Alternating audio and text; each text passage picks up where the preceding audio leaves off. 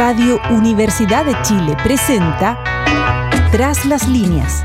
Conversaciones con Manuel Antonio Garretón, Premio Nacional de Ciencias Sociales.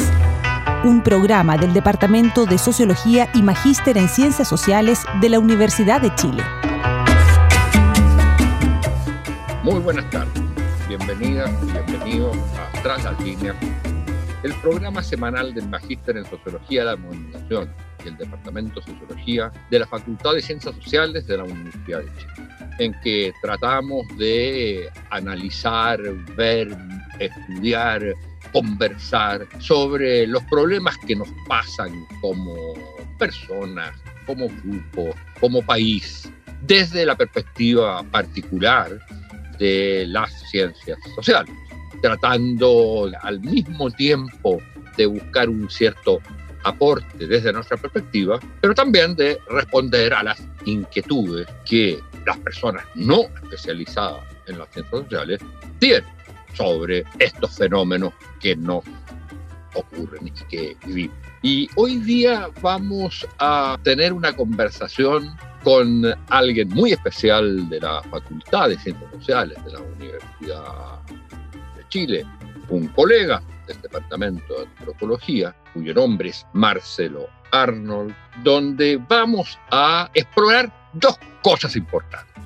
Una, vamos a hacer una reflexión, porque no lo habíamos hecho en este programa hasta ahora, salvo una mención muy rápida. Vamos a hacer una reflexión sobre la obra El legado de Humberto Maturana, que si bien fue un biólogo, de hecho hizo un aporte muy importante para las humanidades, para las ciencias sociales. Y Marcelo Arnold en su propia teoría, su construcción teórica y en sus investigaciones empíricas, en todo su trabajo académico, ha utilizado, transformado, reelaborado el pensamiento de Maturana, porque tiene una cierta raíz que es, Marcelo Arnold trabajó, hizo su doctorado con Niklas Luhmann. Niklas Luhmann es un, era un sociólogo muy conocido, de los más importantes del siglo XX, que generó toda una teoría de la sociedad desde la perspectiva de los sistemas sociales. Y para eso utilizó bastante las teorías de Humberto Maturana. Y entonces por ahí hay un contacto y de hecho hubo un cierto permanente contacto hasta un cierto momento de Marcelo con Humberto Maturana, por lo tanto es la persona más adecuada para hablarnos de cuál es el legado de Humberto Maturana más allá de la biología misma, sino para las ciencias sociales, para el pensamiento, para la filosofía, incluso y para Chile. Ahora, la otra cosa que queremos aprovechar de este invitado a conversar hoy día es que él mismo ha desarrollado cuerpos teóricos, hipótesis, perspectivas de análisis a partir de la teoría del sistema, pero que las ha aplicado, que lo ha hecho reflexionar sobre, por ejemplo, temas tan candentes como es el tema de la pandemia. Y le vamos a pedir y vamos a conversar sobre cómo ve la sociedad chilena hoy desde esta perspectiva, tanto en lo que tiene que ver con los fenómenos pandemia como con los fenómenos más sociales, no solo sanitario, digamos, del estallido y lo que es el proceso constituyente. Marcelo Arnold es antropólogo, es sociólogo, ambas cosas, ha sido director del Departamento de Antropología y ha sido decano en la Facultad de Ciencias eh, Sociales, tiene una obra bastante considerable en que en sus líneas de especialización, además las líneas históricas, aplicada, ha desarrollado investigaciones que son muy importantes, donde también, decía yo, aplica su visión teórica, que es, por ejemplo, la problemática del envejecimiento de la población. Es un tema también muy latente y también que tiene que ver con los temas de la pandemia y otros. Entre sus libros está el libro más importante ya de hace un cierto tiempo, escrito con Darío Rodríguez, que es sobre sociedad y teoría de sistemas, y por otro lado tiene libros más recientes que tienen que ver con precisamente eh, las ciencias sociales sistémicas y la pandemia del coronavirus y imágenes de la complejidad y teoría.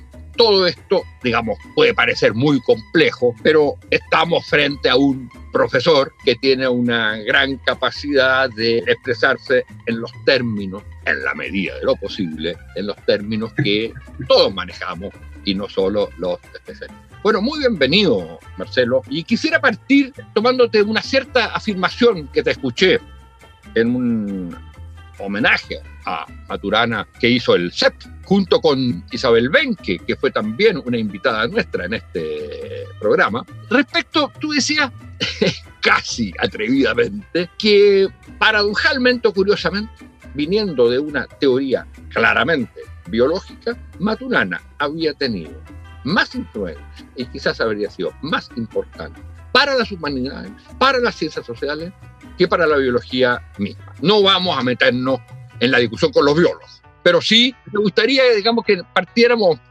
para hablar de este, del legado de Maturana. Bueno, ¿cuál es el aporte fundamental y de dónde viene esa afirmación que su aporte fundamental está en lo que hace por las humanidades y las ciencias sociales? Muy bienvenido, Marcelo. Muchas gracias, Manuel Antonio, por tu presentación. Me has puesto así en un desafío realmente de límites porque claro, uno habla de estos temas, estos temas son, son teóricos casi como para los especialistas y dentro de ellos especialistas de especialistas.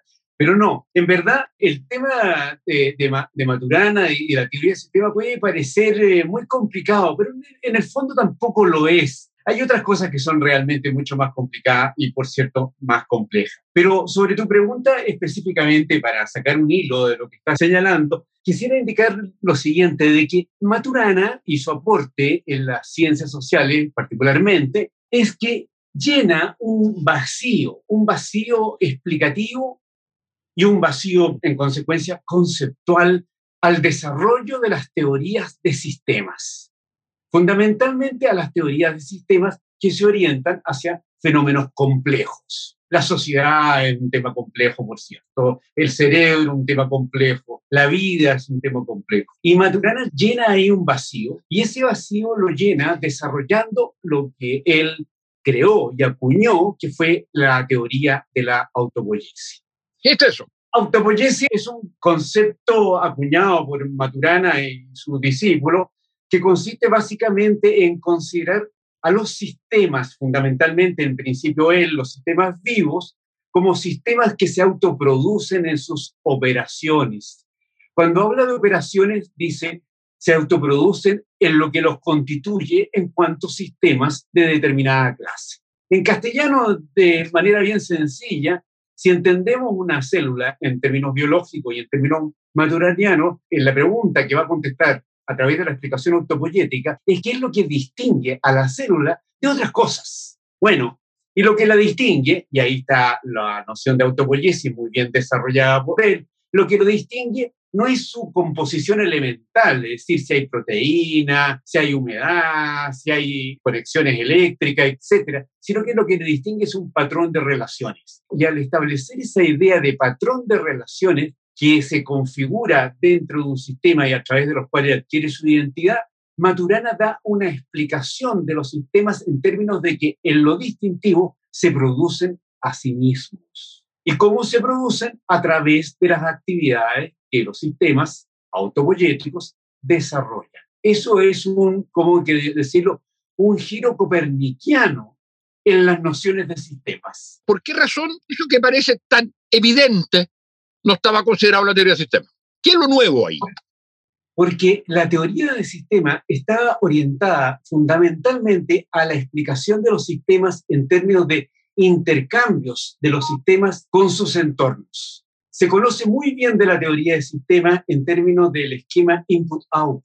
Ese esquema input-output refleja de que la viabilidad, es decir, la mantención de un sistema, cualquiera que éste sea, proviene de su adaptación al entorno. Y Maturana invierte completamente su explicación sobre los sistemas al indicar que la viabilidad de los sistemas depende de las operaciones internas de los sistemas y no de la adaptación de estos hacia el entorno.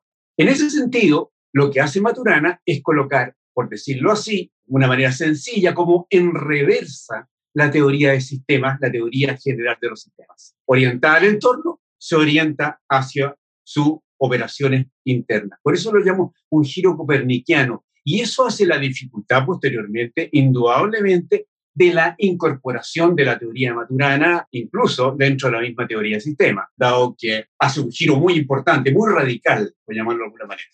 Eh, perdón, hay una cosa que, para descender a la tierra, que es bien interesante en eso, en la manera como tú lo planteas, porque en el análisis de las sociedades, lo que predominó en un determinado momento era precisamente lo que tú llamarías la teoría de sistemas pre-maturana o pre-giro copernicano. ¿Por qué? Porque, por ejemplo, lo que se hablaba, lo que uno aprendió, era que hay por un lado el sistema político, por otro lado el sistema económico, y entonces existe uno en relación con el otro porque uno le da inputs al otro que responde con un output. Aquí lo interesante sería que esto lleva a estudiar al sistema político en sí mismo y no solo como respuesta a un sistema económico o a otro. Exactamente, eso es exactamente lo que quiere decir ya en términos eh, sociológicos, por llamarlo de alguna manera, de que la sociedad, los sistemas que a su interior se diferencian, esto no es Maturana, esto es sociología sistémica, ojo, es Arnold. ¿ya? Esto es Arnold, Luhmann, esa línea, ¿ya? que la sociedad y los sistemas que a su interior se diferencian se organizan en una clausura en lo que respecta a lo que los identifica. Y por lo tanto, las relaciones de la política con respecto a la economía tienen que ver solamente en las posibilidades que la política determina con respecto a lo que considera como relevante para sus propias operaciones y no a lo que la economía señala como que podría ser lo relevante para la política. Eso se llama el cierre o la clausura operacional de los sistemas. Esa última incorporación, eh, Manuel Antonio, solamente para indicarla, es la incorporación que eh, recoge Luhmann de la teoría de la. Y sobre eso, un pequeño paréntesis, Maturana nunca aceptó esa integración de su concepto al campo de la teoría sociológica en los términos que Luhmann lo plantea y que lo planteo yo, por cierto. Nunca lo aceptó. En otras palabras, tuvo un rechazo permanente a la utilización y aplicación de su teoría de la en el campo de lo social en los términos que yo te estoy hablando. ¿Y para qué te sirve, para qué te ha servido a ti, ya, obviamente a Luhmann, pero en general a las ciencias sociales, para qué ha servido ese Quiro copernicano? ¿Qué de nuevo nos ha permitido saber y conocer. De nuevo, de novedoso, quizás no, pero enmarca la explicación de los fenómenos sociales considerados en términos sistémicos en una explicación mucho más plausible de cuáles son las operaciones que constituyen a lo social. Específicamente, si buscamos que lo constitutivo de lo social está en el entorno, pues bien nos movemos desde la historia de la sociología y la antropología, desde el clima, la biología, la psicología, etc. Pero si por el contrario, una perspectiva teórica te empieza a impulsar a colocar el acento en las características internas de lo social, tú ya eh, empiezas a considerar los elementos sociales de otra manera. En otras palabras, como tú bien conoces y toda la audiencia que sea sociológica parecida, tú empiezas a considerar a lo social en términos de lo que Durkheim señaló hace mucho tiempo, señalando de que la sociedad es una realidad sui generis. En otras palabras, no explicable por características psicológicas de los personajes, ni por su biología, tampoco por el clima, ni nada de eso. Esa idea de Durkheim estaba en deuda. La noción de sui generis ya no fue notablemente muy trabajada en la sociología, en la ciencia social en general, ni en la teoría social o antropológica en particular. Y ese es el punto que Luhmann desarrolla en su esfuerzo teórico, entre comillas, con esta idea de sistemas autorreferentes, etcétera, hasta que se encuentra con la palabra autopoiesis, que es integrada a partir de la obra de Maturana, por cierto. Pero, Marcelo, yo tengo la impresión, hasta aquí, de acuerdo, hace un aporte fundamental a la teoría del sistema. Pero cuando tú dices que ha sido quizás más importante para las humanidades y las ciencias sociales que para la biología, dejémoslo que los biólogos discutan eso, creo que estás diciendo algo más. Es decir, alguien, por ejemplo, como yo, no soy un seguidor, quizás por ignorancia, de la teoría del sistema. tengo otras visiones. Y hay mucho otro en las ciencias sociales. Y sin embargo, Maturana es ahí también un aporte. ¿Por qué hay ese aporte de Maturana que va más allá de una teoría específica, incluso para gente que no pueda compartir o que no tenga esa perspectiva teórica? Esto tiene dos vertientes de explicación. Una, la más sencilla de todas, proviene de una investigación empírica, por ahí por el año 2010, con unos colegas del Departamento de Antropología, sistémicos todo, hicimos un análisis, un rastreo del uso del concepto de autopoyese en las ciencias. Hoy día es más fácil que el 2010, pero en todo caso en 2010 se pudo hacer. Hicimos una, un análisis de la presencia de ese concepto en publicaciones indexadas y encontramos de que la mayor parte de las referencias al concepto de autopoiesis estaban en ciencias humanas, humanidades y ciencias sociales. Ah, en ciencias, más que en biología, más que en física, más que en todas esas otras cosas, por supuesto. Y dentro de las ciencias sociales, en el capítulo particular de la sociología, prácticamente el 85% de las referencias al concepto de autopoiesis eran referencias a Luhmann, es decir, desde Luhmann y con Luhmann al concepto de autopoiesis. Con lo cual, muchos europeos y anglosajones consideran que Luhmann también inventó el concepto de autopoiesis, entre paréntesis. Esa es una evidencia empírica. Así resultó. ¿Hubiera querido Humberto Maturana que eso hubiera sido así? Yo creo que no. Yo creo que él siempre mantuvo la convicción de que, en primer lugar, el concepto refiere a un fenómeno biológico y, en segundo lugar, que él es un biólogo y, por tanto, está hablando desde ahí.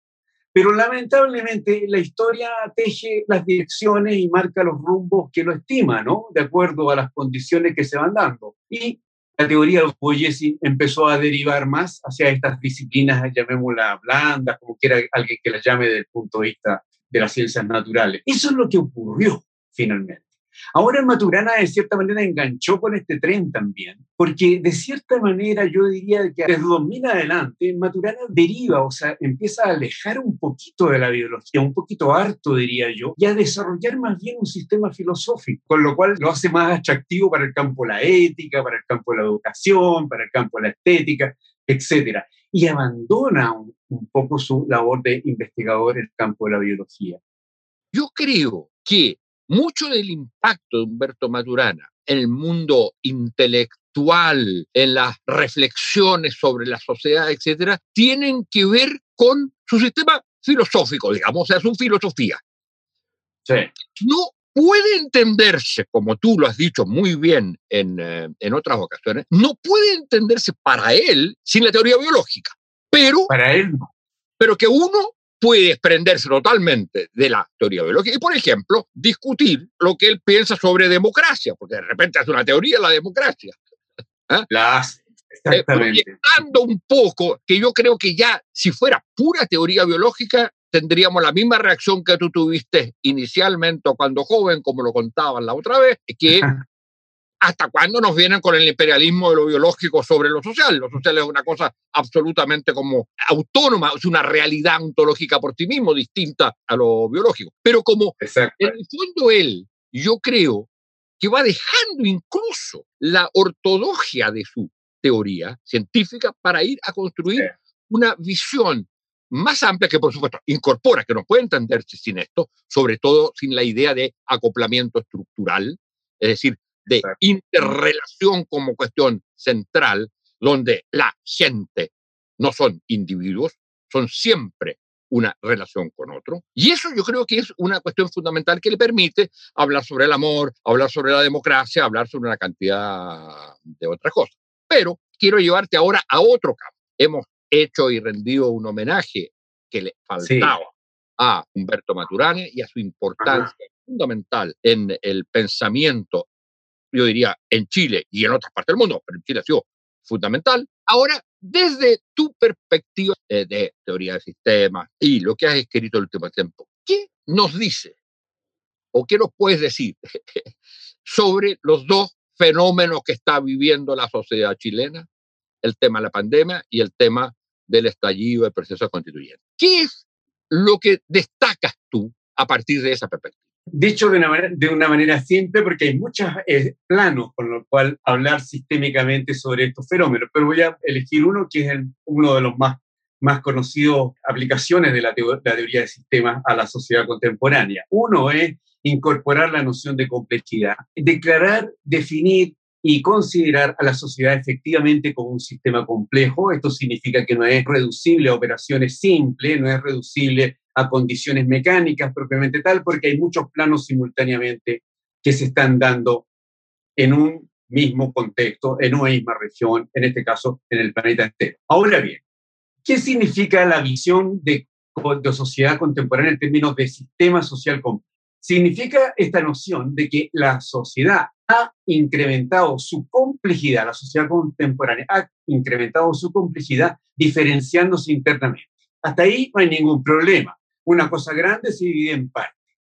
Pero para la teoría sistema, esa diferenciación no es una diferenciación todo partes, sino que la diferenciación interna que ha ido ocurriendo en la sociedad es la diferenciación en sistemas sociales que son autónomos, independientes y especializados. En el fondo, autopoyéticos.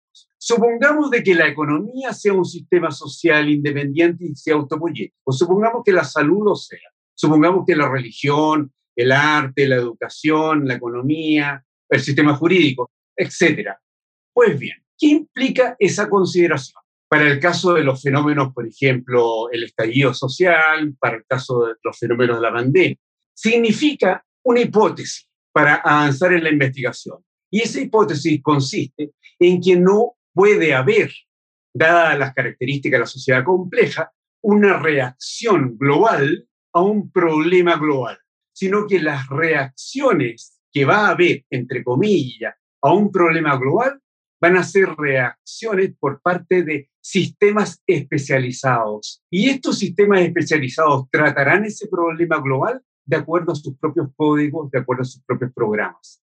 Así, la pandemia es un tema sanitario, la pandemia es un tema económico, la pandemia es un tema político, la pandemia es un sistema científico. Y entre ellos, entre esos distintos tratamientos, es decir, son inconmensurables entre sí. No pueden tocarse. ¿Por qué no pueden tocarse? Porque al tocarse lo sanitario con lo económico, o prima lo sanitario o prima lo económico.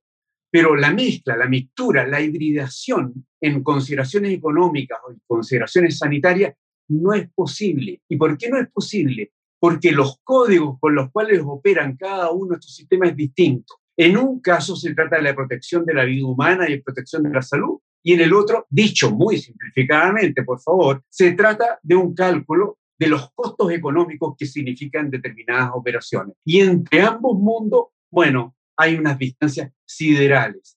Entonces la sociedad moderna en su complejidad se ve enfrentada a tratar de sobrevivir en una condición en la cual a su interior hay una extrema diferenciación. Esto también vale para el estallido social. El estallido social o nuestras presiones actualmente en ese campo, desigualdades, podemos llamarlo un problema global, también son asumidas sistémicamente de diferente manera. Y eso va ocasionando que ese problema, por ejemplo, las desigualdades, se incremente permanentemente, así como también los fenómenos ambientales, etc.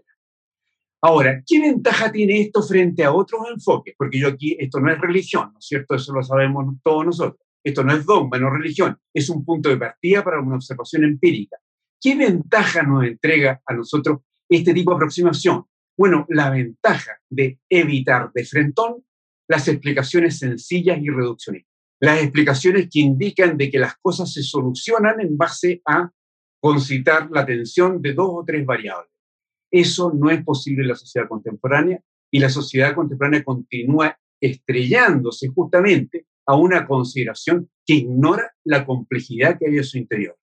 No me pregunte sobre la solución de todo esto, porque ya me hubieran dado el premio Nobel o al Luhmann se lo hubieran dado antes, sino que sencillamente está marcando un punto de referencia para observar el fenómeno de la contemporaneidad. Esa es para mí la ventaja. Mira, el drama de lo que plantea curiosamente, porque uno siempre tenía la visión de la teoría del sistema como de una buena perspectiva de solución. Y sin mm. embargo lo encuentro tal como tú lo expones, hay un drama ahí. Y el drama es que no podemos tener utopías, porque la sociedad va a ser siempre una contradicción entre sistemas. Y entre sistemas que tienen cada uno su propia lógica que no es que es irreductible, su propia dinámica, como se le quiera llamar, que es irreductible a la otra. Y entonces la pregunta inmediata que uno se hace, ¿y en esto dónde están los seres humanos? en, esto, si es un problema de, vamos a usarlo, guerra galáctica entre sistemas, de dinámicas propias del sistema, ¿cómo se coordinan esos sistemas. ¿Y qué le pasa a la gente? Todo el sistema. ¿Dónde está, por ejemplo, el demos por un lado o la subjetividad por otro? Está socialmente, no, pero no, está en su pureza prístima del ser humano, su psique y su subjetividad y su conciencia. Está socialmente. Las utopías están en la sociedad, son declaraciones, son ideologías, están en la comunicación pública los individuos, los sujetos, las subjetividades, como todos acostumbramos a decir corrientemente, sin mayor problema ni cuestionamiento, están en la sociedad, en tanto los sistemas los definen de esa manera, de una u otra manera. ¿ya? Por ejemplo, como paciente, como profesor, ¿no es cierto?, como albañil, como clase obrera, como movimiento juvenil, etcétera, están en la sociedad en esos términos. Están en la, en la sociedad en tanto, están revestidos de las características que la sociedad le da a ese tipo de señales, por llamarlo así, del entorno. Ahora, la pregunta directa tuya es lo siguiente. Para estos sistémicos locos, ¿los seres humanos están en los sistemas o no están? No están, pues si no pueden estar. ¿Por qué no pueden, estar? Porque los seres humanos son otros sistemas, pero son sistemas con características distintas y con una complejidad diferente. Me explico, ¿no? Las células no están en la sociedad y los pensamientos no están en la sociedad. Sí los estudios sobre el pensamiento y sí los estudios sobre las células, por cierto. Cuando se dice que las personas están en el entorno de la sociedad, no se las desmejora, por el contrario, lo que se está indicando ahí es que los sistemas sociales de cierta manera tienen que reducir la complejidad y al reducirla dejan fuera de sus límites a otras formas sistémicas altamente complejas. Es como yo ingreso a trabajar, eh, Manuel Antonio. Yo no ingreso a mi trabajo, a mi empleo como Marcelo Arnold en mis subjetividades, psique, historia, biografía, etcétera, ni siquiera en mis células, en mis cosas, mis cuestiones ingreso en términos de lo que la organización ha definido con respecto a mí. Y eso lo ha definido, quiero o yo no quiera. En el lenguaje antiguo eso se le llamaba atribución de roles, expectativa. El antiguo, pero no significa superado, ¿ah? No significa superado, sino que se le llamaba atribución de roles, estatus, qué sé yo, etc. En esos términos, y la, la teoría del sistema pega esa aclaración firme, porque así como señala de que la sociedad está compuesta por los elementos que solamente en la sociedad se producen, que se llaman comunicaciones, esto no es Maturana, son Luma, y yo también, ¿no? Son así también las personas en cuanto a sistemas psíquicos no están compuestos por poesías ni por declaraciones, sino que por procesos psíquicos que se expresan en pensamiento, que cuesta harto comunicarlos, entre paréntesis, ¿ya? Por si acaso. Y a su vez, los sistemas vivos también se componen de sus propias operaciones, su metabolismo básico, en este caso, si ahora es Maturana, su metabolismo celular. Esa es un poco la diferencia. Ojo, esto, esto no es una religión, no es un dogma, es un punto de partida para la observación y para el desarrollo de investigación, en el sentido más clásico de la palabra, empírica es un programa de observación, como yo lo llamo. Ojo, por lo tanto tiene un componente epistemológico, entre comillas, muy fuerte. Son como tus lentes o los míos. Yo estoy usando lentes ahora, yo creo que tú también estás usando lentes en estos momentos.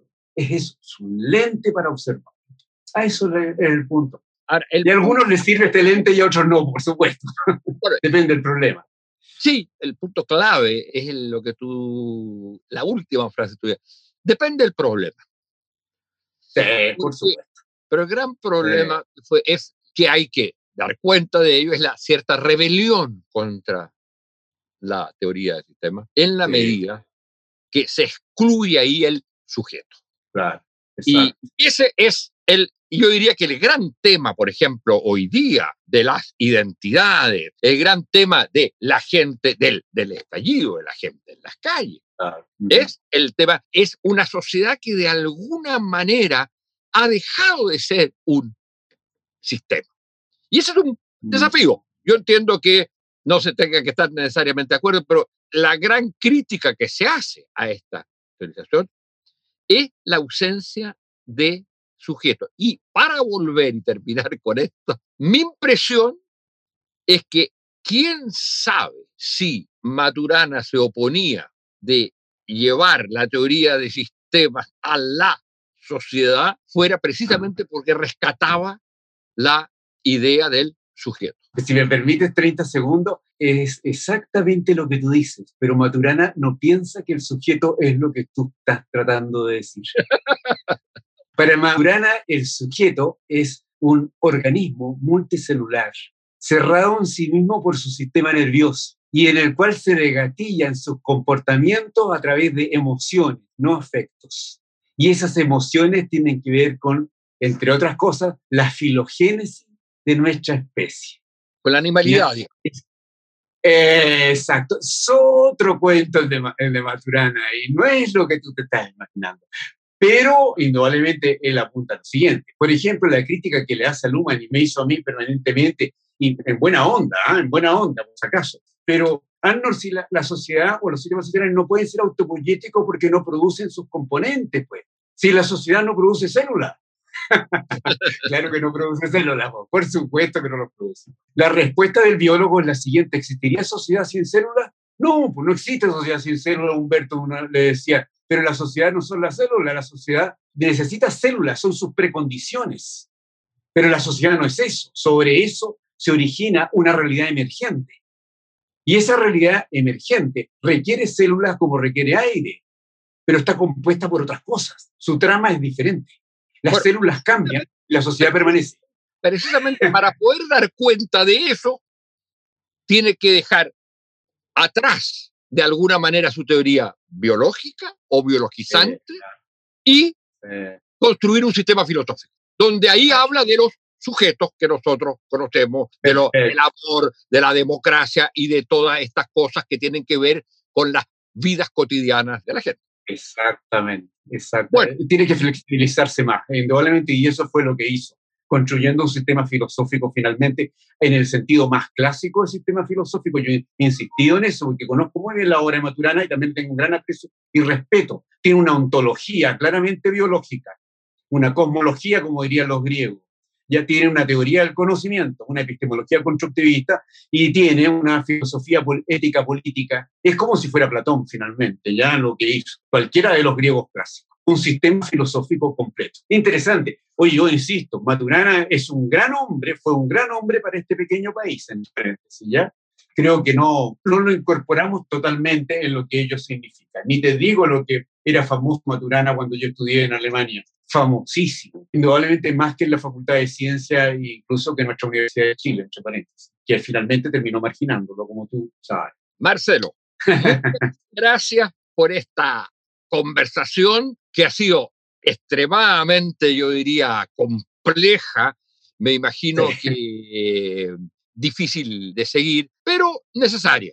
Teníamos que en un programa como este conversar sobre Maturana, pero ir más allá propiamente de la persona Maturana y ver, hablarlo desde la perspectiva nuestra, que es la perspectiva de las ciencias sociales. Y en ese sentido, esto no lo podríamos haber hecho sin eh, tu cooperación, tu colaboración y, alguien que ha trabajado en estas cosas como tú. Muchas gracias, Marcelo. Gracias a ti y buenas tardes. ¿eh? Radio Universidad de Chile presentó Tras las líneas. Conversaciones con Manuel Antonio Garretón, Premio Nacional de Ciencias Sociales. Un programa del Departamento de Sociología y Magíster en Ciencias Sociales de la Universidad de Chile.